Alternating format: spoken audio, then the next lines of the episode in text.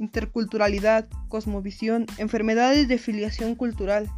Con estos tres conceptos daremos inicio a nuestro tema del día de hoy. La interculturalidad es una relación de respeto y comprensión de la forma de interpretar la realidad y el mundo en un proceso de comunicación, formación y educación. Una cosmovisión es un conjunto de ideas ordenada con los que cada grupo de personas, culturas, interpretan la totalidad del universo y actúan. Las enfermedades de filiación cultural es un término de antropología médica referente a un síndrome psicomático en el vocablo popular se refiere a aquellas enfermedades que no son de comprensión ni de competencia de la medicina occidental.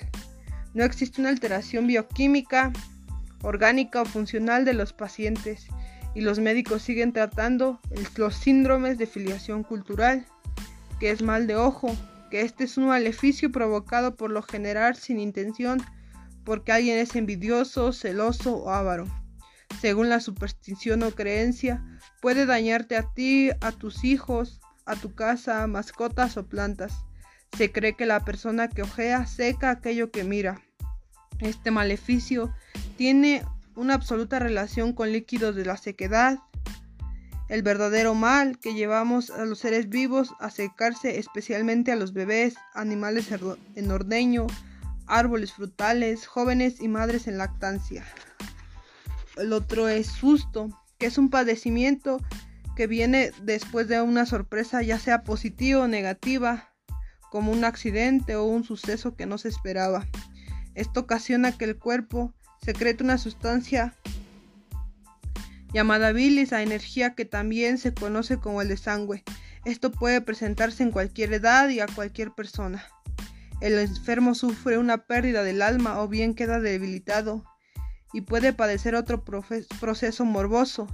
Su alta peligrosidad hace necesario una pronta y efectiva atención basada en diversos procedimientos terapéuticos, en las cuales se contemplan limpias, baños, masajes y ceremonias, así como la administración de preparados herbolarios por vía oral o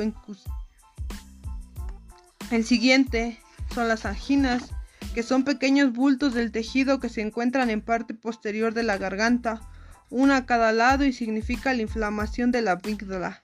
Afecta a las personas de todas edades, pero es más frecuente en niños. Empacho. Es una enfermedad popular latinoamericana que se define como ingesta de comida, es decir, cuando existe un alimento que no se digiere o quien se va digeriendo con alguna dificultad es una ingestión producida por una ingesta excesiva de comida, además de comer más de lo que tu estómago va a poder con facilidad. Chincual. Esta es una enfermedad de los niños recién nacidos, reconocida en la medicina en varias partes del mundo. Esta afección que el niño trae de nacimiento se produce porque durante el embarazo se come chile y chocolate, alimentos considerados muy calientes, es el exceso de calor generado por los que precisamente provocan el chincual. En las primeras evacuaciones de los bebés empiezan a tener problemas.